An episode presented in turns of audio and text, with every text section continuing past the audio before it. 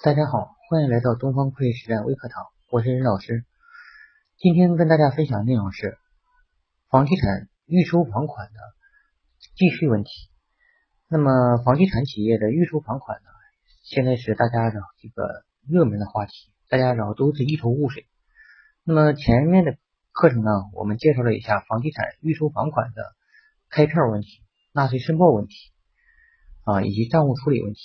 那么这里呢，我们再讲一下房地产企业预收房款如何来申报这个土地增值税以及企业所得税。也就是说，土地增值税和企业所得税这两块，我们这个预收房款这块怎么处理呢？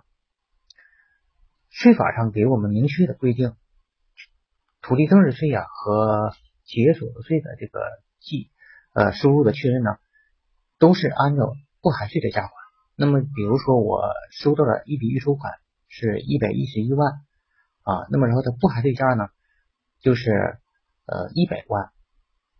但是呢，这个开票的时候呢，我们按的是百分之三的简易征收的那个票开的，对吧？我们大家可能还记得啊，在这个普通发票上开的是税款是三万，那么金额呢？这一栏呢开的是一百零八万啊，是一百零八万。那么这样呢，就必然就导致我们做账的时候不好处理。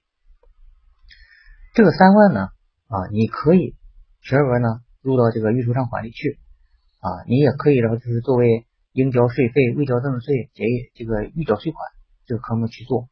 但是呢，剩余的一百零八万怎么办呢？是全额计入到预收账款里吗？啊，如果你全额记到预收账款里的话。那么就会导致了我们后面填这个土地增值税申报的时候，这个金额我上账上哪块去找呢？是吧？没有这个数了啊！你是把这个一百零八万填进去吗？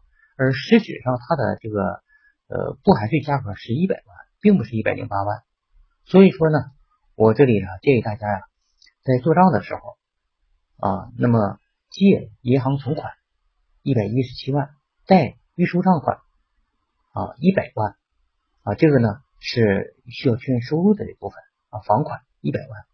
那么剩余的这部分呢，这十一万呢，你可以分成两部分啊，一部分呢作为预缴税款啊，就是在预收账款设个明细预缴税款啊，三万啊，那么然后这个代缴税款八万啊，再确认的销项三万，这个八万，你或者是呃这个做一下。十一万全部作为待确认销项税额啊，这样呢就是在预收账款里把这两个部分分开，那么然后我们这个期末的时候填表就好填了啊。如果填土地增值税的申报表的时候，我们拿一百万往里填啊，包括然后我们的这个企业所得税啊，填这个预收房款的时候也是按一百万来填，这样呢就除去了很多麻烦啊。感谢大家，欢迎大家继续收听我们的会计微课堂。如果有需要学房地产会计的，可以来联系我哦。